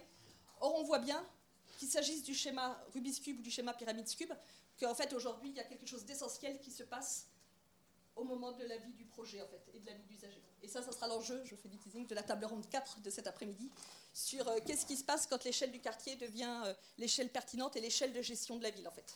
C'est-à-dire qu'encore une fois, euh, mais ça on en parlera de la table ronde 4, c'est cette idée qu'il y a vraiment aujourd'hui un changement radical qui est à l'œuvre, que la gestion peut-être des services urbains se fait à une échelle infra-urbaine qui pose plein de questions sur quelle est la ville qu'on fabrique voilà. Bravo pour le teasing, pour rester jusqu'au bout de la journée. Vous aurez compris que ça va être euh, dense jusqu'à 17h. Hein. on, termine à 17h. Euh, merci beaucoup pour euh, cette mise en perspective. juste, un dernier point, ce que ça, ce que ça implique aussi, c'est qu'on voit que toutes ces évolutions, ça permet de réinventer le modèle économique de l'aménagement. Je pense que mmh. le bilan d'aménagement, il est mort, en fait, et que finalement, ce sont peut-être des leviers pour repenser le, modèle économique de l'aménagement. C'est exactement ce que d'ailleurs disait Sophie à, sa manière en, conclusion de, de, son, de son propos.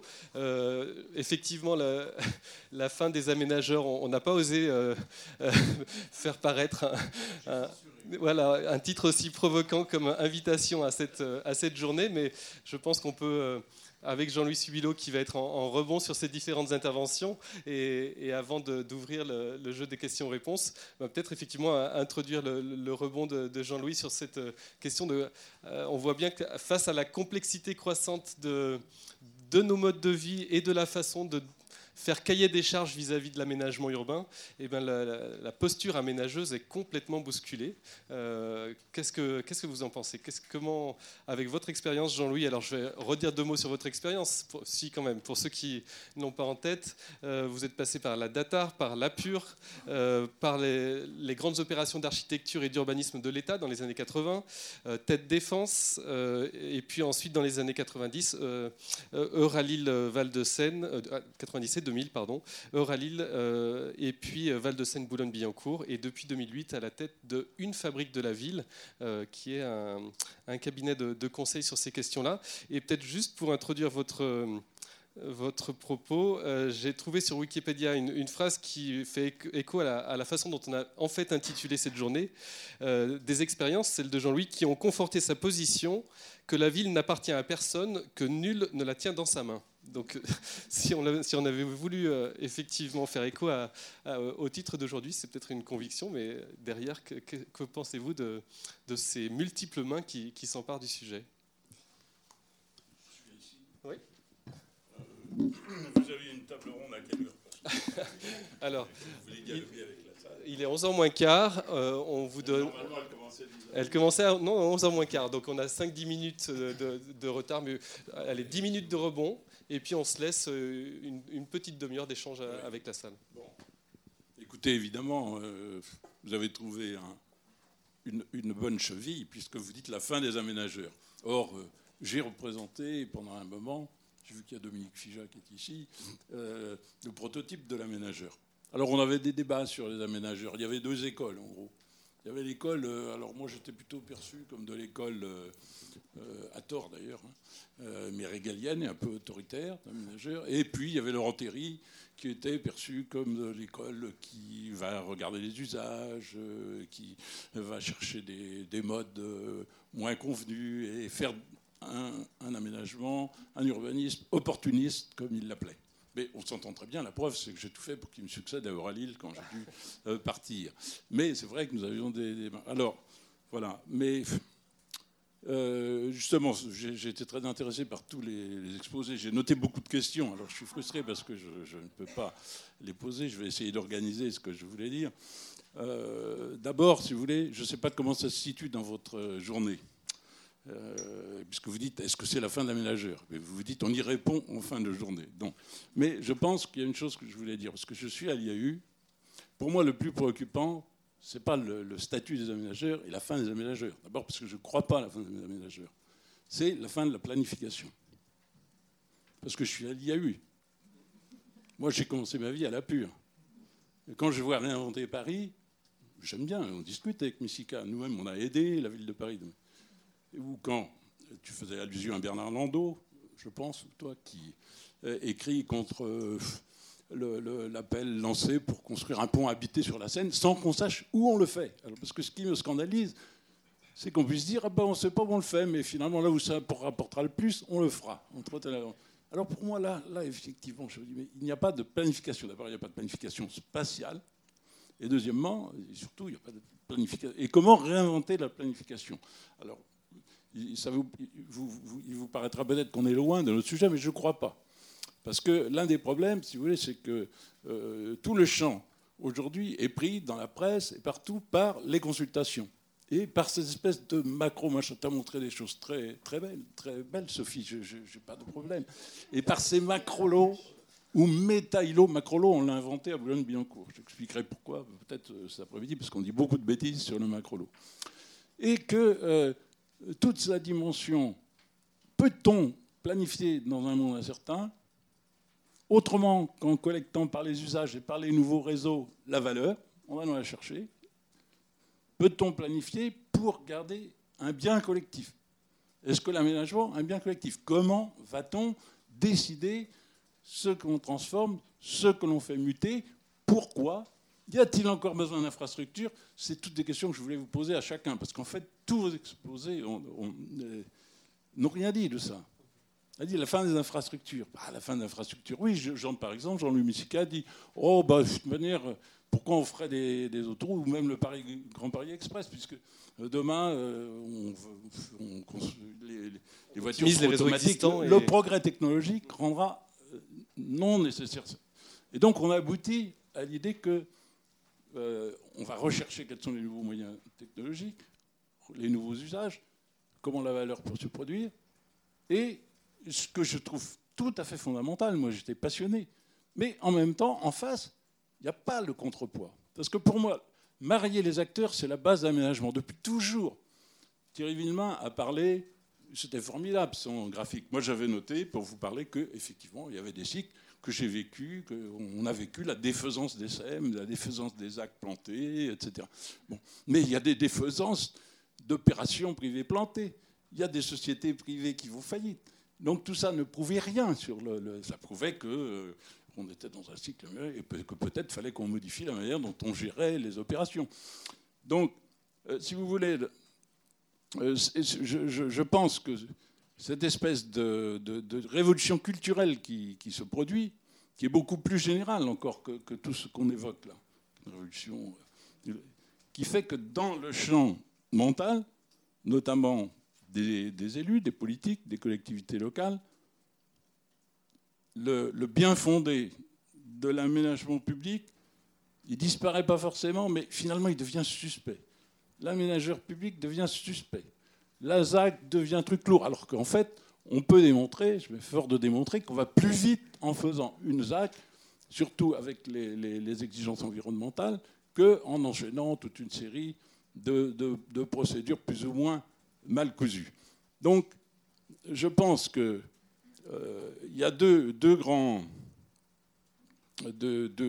points euh, dont, enfin, euh, non vus, cette question de la planification, cette question qu'est-ce qui doit rester public des infrastructures, qu'est-ce qui est nécessaire dans le long terme et dans l'organisation spatiale, qu'est-ce qui est nécessaire de penser et de garder sous maîtrise publique. Deuxièmement, dans le jeu d'acteurs publics-privés, j'avais noté beaucoup de questions. Par exemple, on dit la prise de risque. tu as dit on prend le risque. Jusqu'où prend-on le risque? Parce que c'est au moment où les choses deviennent le plus complexes, où on élargit les lots donnés au privé, où on allonge la durée de la concession ou du contrat, qu'on est le moins capable de définir le contrat, puisque justement, par principe, les usages évoluent, la valeur évolue, et qu'on ne sait pas ce que dans cinq ans euh, seront les technologies. Et donc on prétend signer un contrat euh,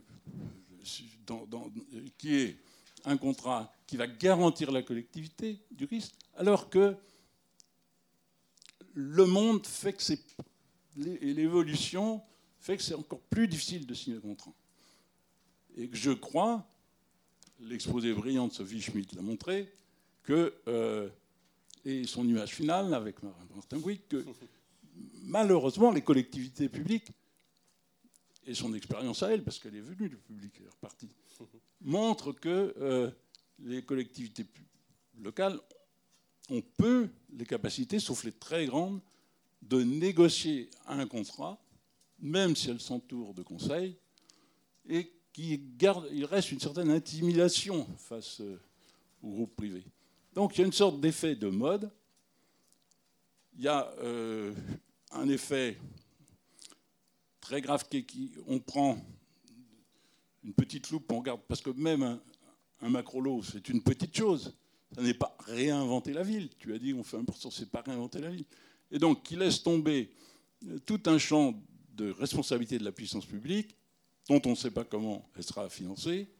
Et deuxièmement, il y a une contractualisation qui nécessiterait d'énormément s'armer et d'inventer un mode de suivi très complexe du fait de l'évolution sociale. Donc pour moi, ça, ce sont les principaux points que je note en m'excusant d'être trop long. Et deuxièmement, de ne pas poser à mes amis ici euh, toutes les questions que j'aurais aimé leur euh, poser. Bah, euh, ce, que je, ce, que je, propose, c'est que... Mais je suis encore moins bon, évidemment Restez, Jean- votre restez Jean-Louis où, ou restez Jean-Louis où vous êtes. Moi, je propose que Isabelle, euh, Sophie et, et Thierry nous, nous rejoignent pour la, la discussion. Et peut-être en commençant par la question que pose finalement Jean-Louis à, à Sophie est-ce que les collectivités sont intimidées, pour reprendre l'expression euh, de Jean-Louis, par rapport à, à cette. euh, venez, rejoignez-nous. Il y a assez de tabourets, je crois, pour, euh, pour tout le monde. On, ouvre la, discussion et, je fais le rebond justement par rapport à, cette question de, Jean-Louis. Est-ce que vous sentez une forme d'intimidation des collectivités ou d'insuffisance technique quelque part à, dialoguer par rapport à, cette complexification du, jeu, de l'aménagement et de l'intervention de, l'aménageur que, que- vous êtes?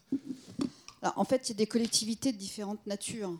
Euh, D'abord, euh, les collectivités, c'est à la fois euh, un mode, euh, un mode de, c'est quand même politique. Donc, il y a des modes politiques quand même qu'on peut un peu mettre en catégorie. Dans ces catégories, il y a des catégories qui sont plus agiles à négocier avec le privé que d'autres. C'est pas forcément ce qu'on pense. Il y a aussi des, élus qui sont des personnalités, c'est très, c'est très incarné une collectivité locale ou pas. Euh, et finalement, le porteur de projet, moi je dis toujours, le premier chef d'entreprise de la ville, c'est le maire. Est-ce qu'il incarne un chef d'entreprise ou pas va déterminer sa capacité à être un, un- bon interlocuteur pour l'opérateur privé, puisque nous, notre intérêt, c'est que la collectivité soit la plus compétente possible. Parce qu'effectivement, on est un groupe industriel et commercial, enfin, on est un groupe industriel, et donc on a une compétence technique, on a une compétence euh, financière, on a une compétence juridique, on a une compétence dans la négociation. On n'a peut-être pas, on on n'a pas, et on ne la revendique pas, la compétence dans la planification. On n'a pas la réponse à la question faut-il un équipement public ou pas? Cette infrastructure va-t-elle durer 40 ans ou seulement 5 ans? On n'en sait rien. Et c'est pour ça que nous, on a besoin d'un- d'une d'un- d'une force publique compétente, visionnaire, euh, efficace, performante, et qui se serve du privé comme un outil de déployer sa, sa vision. On ne demande que ça. Un- un- C'est beaucoup plus facile de travailler dans ce contexte que dans un écosystème où euh, on ne sait pas, euh, ça hésite, il a peur du groupe Bouygues, mais il ne le dit pas et on ne sait pas pourquoi. Ça, c'est pas du tout euh, correct. Enfin, pour nous, ça n'avance, ce n'est pas bon du tout. Il faut avoir, euh, quand, on, quand on joue un match de tennis, on est bon si on a un bon renvoyeur de balle. Voilà. Thierry, peut-être un rebond aussi là-dessus. Est-ce que ce rapport de force le plus euh, à égal possible, qu'est-ce que vous en pensez? Enfin, moi, je voudrais revenir sur la, question de la fin des aménageurs. Euh, je pense qu'on aura toujours besoin d'aménageurs, et notamment d'aménageurs publics. Parce que, hein, parce que euh, en, fait, bon, en aménagement, et, les exposés l'ont montré, on- on n'est plus dans le mode séquentiel, on est dans le mode projet. Or, l'organisation administrative des collectivités, euh, verticale, hein, euh, en silo, euh, n'est pas adaptée au mode projet. Voilà. Donc on a besoin de transversalité. Et cette transversalité, eh ben, c'est souvent hein, par l'aménageur public, mais dépendant de la collectivité, qu'on va la trouver. Puis en plus, on peut avoir des missions transversales, hein, ça existe aussi, qui restent dans les services. Mais l'aménageur public, il a quand même une crédibilité puisqu'il fait. Il fait. Il est crédible parce qu'il il- il- il sait ce que c'est que l'aménagement. hein. Voilà, par rapport au, au- service d'une collectivité. Donc je, je dis, c'est pas la fin des aménageurs privés, il y en, aura toujours. Ça c'est un point essentiel, mais j'observe quand même, et on avait dit qu'on en parlerait cet après-midi, que les, aménageurs euh, euh, ont moins de poids, y compris par rapport au maire. Parce que l'idée que le maire puisse discuter lui-même, même s'il est leader, en direct, s'exposer beaucoup. J'ai connu des élus qui ne s'exposaient pas, c'est qui avaient confiance dans leurs techniciens. C'est pas, c'est pas Martin Bouygues qui fait le projet. Le maire, il va volontiers vouloir faire le projet. Dans les concours qui ont eu lieu là, sans révéler de secret, on a dit, oh, bah, c'est au maire de décider. Il n'y a pas de. Je ne parle pas de réinventer Paris, mais dans Inventons la métropole du Grand Paris, il n'y a pas de sachant dans les jurys. Voilà. Allez, je pense que de- je vois, je vois que là, on- on- on- je vois une, une- un doigt se lever et que du coup, c'est peut-être l'occasion. Il nous reste un grand quart d'heure, 20 minutes, pour euh, re- euh, voilà, faire, faire écho à- aux questions dans la salle que, que toutes ces interventions ont pu susciter. Et là, effectivement, je vous laisse vous présenter puis euh, Oui. poser Euh, votre Michel question. Gérard, j'ai- je suis ancien directeur général adjoint de l'IEURIF, mais dans des temps anciens, Mathieu Salem. Mais par la suite. Oui, bien sûr, très très bien même. Du temps où l'IAU avait un R dans son nom, IAURIF. IEURIF, oui. Avant la décentralisation. Euh, par la suite, j'ai été amené euh, à négocier le projet Disney, qui est un, exemple très intéressant hein, de façon dont on a raisonné au niveau français, puisque j'ai été regarder comment ils avaient fait aux États-Unis. Je souscris vraiment tout. Et puis alors, j'ai été moi-même aménageur pour le compte de ma propre famille. C'est aussi un sport intéressant, c'est-à-dire être propriétaire, copropriétaire, aménageur. Et là, ça se passait plutôt en brousse dans la campagne française, mais quand même dans un village d'une certaine importance. Hein. Et très très bien situé à beaucoup d'égards. Euh, je souscris tout à fait aux propos, propos que vous avez dit, et simplement aussi en regardant ce qui se passe en région parisienne, que je connais bien. Euh, vraiment, euh, le maire est un personnage absolument fondamental. Dès qu'il a une culture technique, c'est très important, il aide beaucoup. Mais ce qui aide le plus, c'est quand il s'entoure de gens compétents. Et là, il y a des progrès, mais fantastiques, qui ont été faits. Si je regarde la, quarantaine d'années passées dans lesquelles je m'insère, euh, je trouve qu'il y a un progrès saisissant euh, de la plupart des mairies. Je ne dis pas toutes, hein, j'en connais, malheureusement, je connais certaines qui ne sont vraiment pas au top. Mais là, je comprends très bien votre point de vue. Dès qu'on a des gens qui comprennent bien ce qu'on dit, on avance bien, on avance vite. Après, par contre, par rapport à, cette, dernière figure, et c'est peut-être Isabelle qui peut aussi euh, compléter, avec euh, ces, thématiques nouvelles, ces dimensions nouvelles dans la, pyramide Scube. Euh, certes, le mode projet est nécessaire pour équiper la, collectivité de, moyens de discuter à, bonne hauteur avec, les, partenaires privés.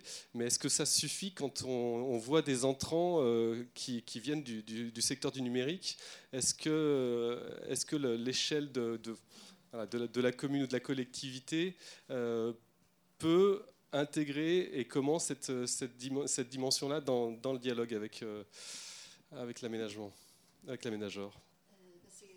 C'est compliqué. C'est vrai que là, on, dépasse un peu le champ de l'aménagement. Et, c'est vrai que nous, on, on, est en train de travailler ces sujets-là sur euh, en fait, plutôt à l'échelle collectivité. En fait, je pense qu'il y a deux sujets. Il y a, l'échelle des projets et il y a un certain nombre de choses qui sont en train de se passer, qui posent notamment la question de l'articulation investissement-gestion. Euh, je ne l'ai pas dit tout à l'heure, mais un exemple, il y, a, Chronos qui a fait une étude euh, très intéressante, échange place de stationnement contre services de mobilité. C'est l'idée de se dire que plutôt que de construire des places de parking, bah, si on propose des services euh, de mobilité partagés à l'échelle du quartier, ça permettra d'éviter de construire ces places de stationnement. Et quand on sait le poids du coût des places de stationnement dans l'économie des projets, on voit bien que c'est un levier énorme. Donc, il y, a beaucoup de choses à régler, à mon avis, au niveau des projets. Par contre, effectivement, dès lors qu'on est sur euh, l'entrée d'acteurs, euh, on va dire, euh, de type GAFA, ça serait à une autre échelle qui est plutôt l'échelle de la collectivité. la dimension gestion urbaine qui, prend de l'ampleur au, fur et à mesure qu'on considère quand même qu'on travaille dans un, une forme de monde à ressources finies où le numérique permet de mieux utiliser l'existence. C'était un peu la, conclusion. Dans tous les exemples, l'agrégateur est une entreprise de l'immobilier ou un promoteur. tous les exemples sont cités d'ailleurs. Or, dans quelle mesure ce n'est pas une situation transitoire Oui, euh, moi je voulais poser une question un, peu plus générale, peut-être Jean-Louis. Euh, est-ce que le type de, de ville qu'on produit euh, qui, a évolué euh, dans l'histoire euh, a pu être responsable de, des nouveaux modèles tels qu'ils se sont succédés. J'entends par là, on est passé de la période des UP à la période des villes nouvelles, et puis depuis donc les années 2000, ce sont plutôt les secteurs industriels en obsolescence, les quartiers, politique de la ville, etc. On, est en train de recycler des sites obsolètes et c'est ça le foncier euh, majoritaire aujourd'hui. Euh, et donc, est-ce que ça, ce n'est pas euh, enfin, une des raisons pour lesquelles on est en train de changer de modèle pour l'ensemble des opérateurs? Bah, Moi, je pense que c'est surtout parce qu'on on a affaire à des grandes entreprises. Les grandes entreprises qui sont. Bon, voilà. Alors, il y a une valorisation avec toutes les difficultés, et puis qu'on a la théorie de faire la ville sur la ville. c'est les deux choses. Alors, la grande emprise, elle amène un opérateur euh, privé pour faire le portage, finalement, souvent, plus que la ville. Mais on l'a vécu en, grandeur nature euh, chez Renault. Je négocie avec Renault pendant trois ans, en cas de bien aider quand même, bon, pour qu'on fasse de, l'aménagement sans acquisition. Mais pour qu'il y ait quand même une ZAC, la moitié d'espace donné à la collectivité, etc. Et un cahier des charges qui fasse que chaque concours donnait lieu, était présidé par le maire, donnait lieu à une variété. Le, programme était établi euh, auparavant. Donc on était quand même dans un dispositif contractuel plus euh, réglé. Hein. Euh, alors, donc je pense que ça, ça, n'emporte pas obligatoirement le, mode de faire. Mais c'est vrai que on pourrait parfaitement avoir des modes plus variés qu'aujourd'hui si la collectivité a, conscience en elle. Et je pense qu'elle aurait souvent intérêt à avoir un, aménageur pour négocier. Parce que d'autres veut intervenir Peut-être qu'on vérifier avant que vous repreniez la parole qui est-ce qui a des questions? N'hésitez pas. Hein, le, Anka Duguet. Bonjour à tous. Euh, je suis Anka Duguet, directrice de, l'aménagement des territoires à l'IAU. On a eu l'occasion de se croiser euh, ensemble, euh, Sophie, sur le, PDU du Val-de-Seine, donc l'affaire des terrains Renault, au moment où on réfléchissait en parallèle à l'affaire des, terrains Renault, le démarrage des terrains Renault, sur les mobilités du, pont de Sèvres euh, et, comment ça pouvait s'articuler. Et avec du recul, je me dis que quand même, les choses se sont dissociées dans le temps. Hein. C'est-à-dire euh, l'évolution des terrains, ce qu'il en est aujourd'hui, et la réflexion sur les mobilités qui a été prise en main par le département. Avec du recul, je constate ça effectivement, ce qui devient euh, tout à fait euh, perturbant aujourd'hui, c'est qu'on dit qu'il n'y a plus besoin d'infrastructures. Or, euh, même s'il y, a des voitures automatiques partout, il faudra bien les porter quelque part. Donc il faut, rester vigilant sur cet amalgame. C'est tout ce que je voulais dire à ce stade. On ne peut pas se passer de, de réseau primaire et secondaire, quand bien même on optimiserait l'existant. une question tout au bout de la salle. Merci Martin pour... Nadia Cézanne, je suis maire, adjointe à l'habitat à la ville de Bagneux. Bonjour Sophie. Euh, donc je me permettais juste de réagir, même si c'est pas proprement le, le euh, mais la question était posée aux élus. Donc euh, du coup, je me suis sentie concernée sur la question est-ce que les collectivités territoriales et les élus ont les moyens de pouvoir négocier avec les mastodontes du privé? Quel est votre avis? Alors mon point de vue, il est assez simple à partir du moment où les règles du jeu et les contraintes des uns et des autres sont connues dès le départ et que finalement il y a un, contrat, au-delà de la question des conventions, des pubs qui sont signées, etc., où chacun sait ce, que l'autre recherche et les leviers d'action qu'il a. Donc voilà, nous on avait un terrain, euh, c'était pas à nous, mais par contre le PLU c'est la puissance publique. Donc si on veut construire du logement et équilibrer euh, une opération et que euh, l'investisseur bah, euh, s'y retrouve à la fin et donc va développer un projet, il faut libérer des droits. En contrepartie, la ville, elle a besoin pour se créer euh, des infrastructures, des équipements euh, générés par le projet et voire même qui bénéficient à l'ensemble de la ville, des, écoles, euh, voilà. Et après, voilà. Mais à partir du moment où nous on liste dès le début et que le projet politique il est clair, le contrat aussi il est clair, c'est faisable ou c'est pas faisable? On y dit, on veut de l'activité économique. C'est aussi l'intérêt du, de, l'aménageur ou de, de l'assemblier. Bah, à ce moment-là, il nous disait, bah, moi, il faut qu'en 10 minutes, du métro euh, des salariés puissent monter sur la colline des Mathurins. Bon, mais ensuite, euh, ok, les choses elles sont dites clairement, ce qui nous permet d'aider les aussi les décideurs dans le débat public, d'être clair avec les habitants sur ce qui est possible de faire, quelles sont les limites et les règles du jeu, elles sont, elles sont claires, j'ai envie de dire. Donc en effet, on n'est pas, nous, des grands groupes. Moi, je suis dans une collectivité dans 40 000 habitants. Il y a 1000 agents communaux. Je suis aussi la 4 sur les ressources humaines. Mais le service euh, habitat, euh, aménagement, c'est quand même pas beaucoup de personnes et pas beaucoup de personnes. Euh, voilà. Donc il y a une besoin, c'est vrai, une forte incarnation, un projet politique qui soit clair et lisible pour les partenaires. Et ensuite, évidemment, euh, un suivi qui, qui bouscule euh, les habitudes de travail, puisqu'on est moins en silo, on est sur une plus grande finalement centralisation, parce qu'il y a besoin d'un point d'entrée, d'un interlocuteur, et ça, ça bouscule un petit peu les, manières de travailler. Mais en même temps, j'ai envie de dire, en interne, c'est extrêmement intéressant, puisque moi, par exemple, je suis maire adjointe à l'habitat, et on travaille vraiment en trinôme avec euh, les espaces publics, vu qu'il y a un élu aux espaces publics, la première adjointe qui est sur l'aménagement, et le maire en direct, ça fait un, quadrinôme élu, et avec les techniciens euh, et les directeurs euh, afférents, de manière extrêmement resserrée.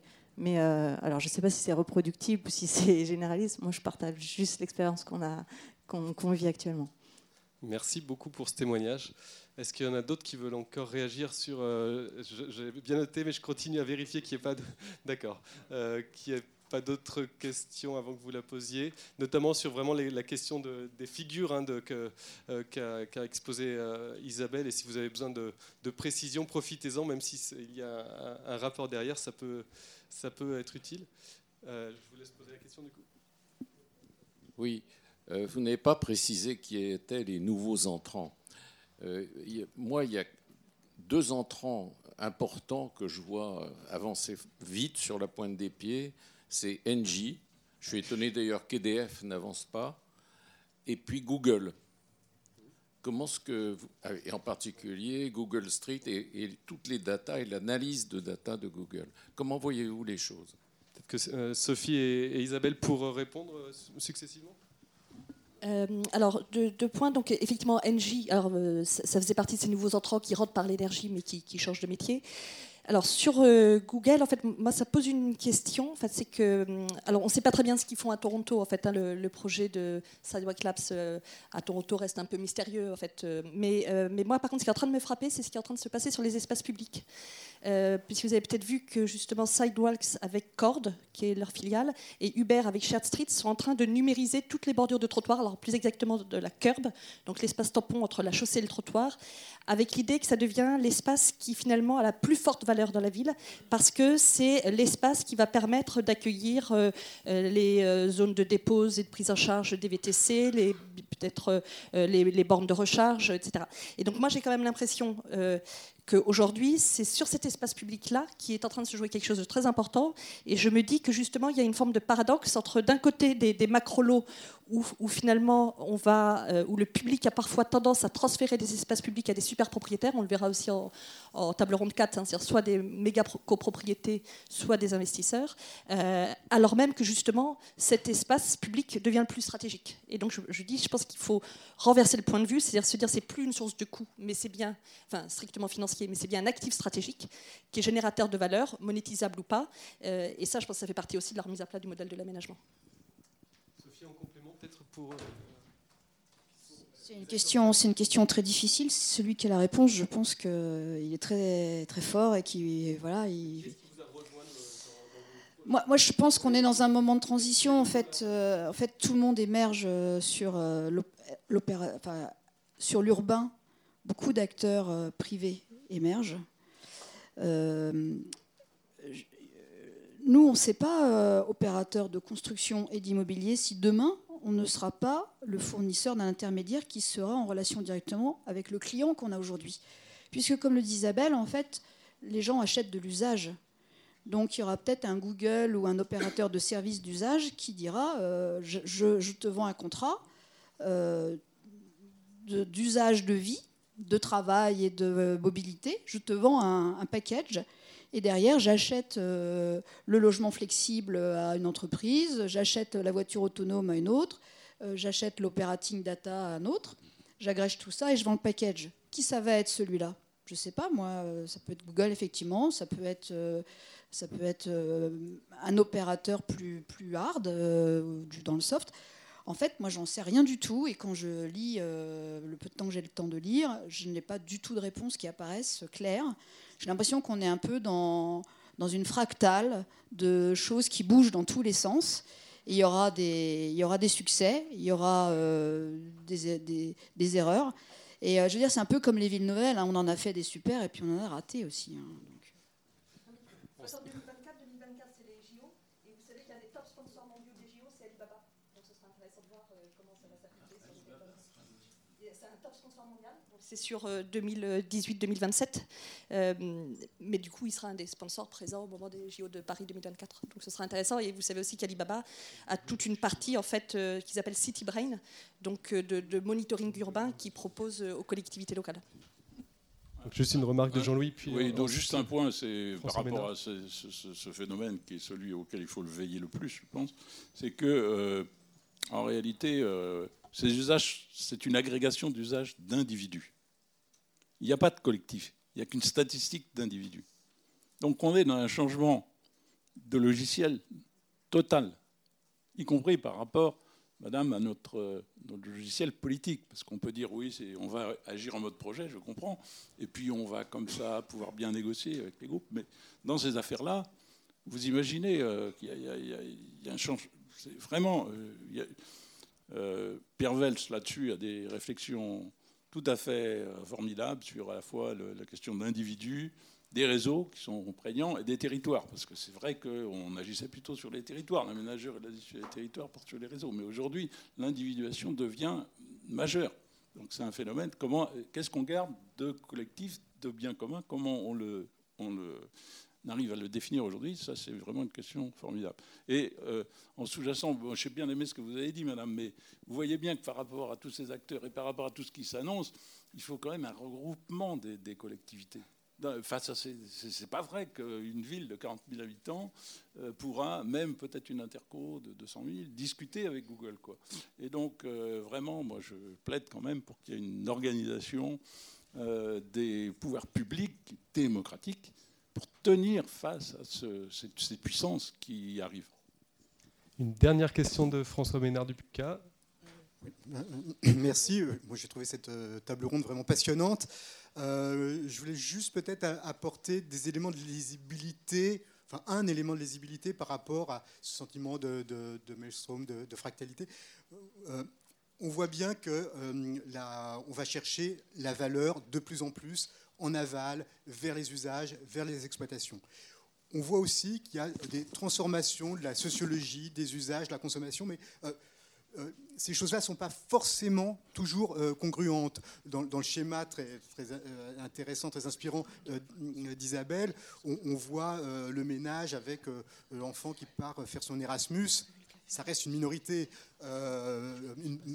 marginale, epsilonesque, de même que les propriétaires de, véhicules ne lâchent pas leur, leur, voiture, hormis dans les grands centres urbains. Donc attention de ne pas prendre des, euh, micro-tendances actuelles sur euh, le, marché euh, d'aujourd'hui. Deuxième petite remarque sur les plateformes et les agrégateurs. De, quoi ces plateformes en fait sont-elles le nom exactement Qu'est-ce qu'on désigne Quand Link City est agrégateur, il n'est pas de la même manière qu'un operating system de, de smartphone? Jusqu'à un certain point, oui. Après, non. Comment tout cela atterrit l'économie de plateforme, elle donne accès à une, immensité, à une multitude de services. Euh, quand on voit certaines opérations où, euh, au nom de cette plateforme, on a ben, euh, un, coiffeur, un pressing en bas de chez soi, et qu'on peut y accéder via un smartphone, on se dit que l'offre est un peu limitée, c'est, et c'est peut-être pas la bonne voie, et c'est pas finalement, ce n'est pas de ce côté-là qu'on va aller chercher de, la valeur. Donc, il y a des tas de choses euh, assez, étonnantes. Et face euh, aux, opérateurs type Google aujourd'hui, qui euh, sont aussi en recherche de la, création de valeur dans, l'espace public, je pense que là, la collectivité peut organiser, non seulement organiser le débat, mais faire valoir ben, par euh, finalement sa, compétence, euh, l'obligation de, régulation euh, de l'accès de tous ces opérateurs à l'espace public. Par exemple, aujourd'hui, on peut imaginer des contrats de voirie euh, qui euh, serait beaucoup plus pertinent, beaucoup plus performant qu'une offre de service particulière euh, qui n'arrivera jamais à mettre la trottinette à côté du vélo, à côté du vélo électrique, à côté du véhicule hybride, à côté du véhicule à, moteur, à côté de la fête de l'école, à côté du marché, à côté ça. là, aujourd'hui, il y a une espèce de continuum de l'occupation de l'espace public qui ne peut pas être résolu simplement par l'économie de plateforme, mais par peut-être de nouveaux euh, des biens communs territoriaux. Merci. Je vous propose qu'on en reste là pour cette première table ronde euh, et qu'on applaudisse les quatre intervenants qui ont.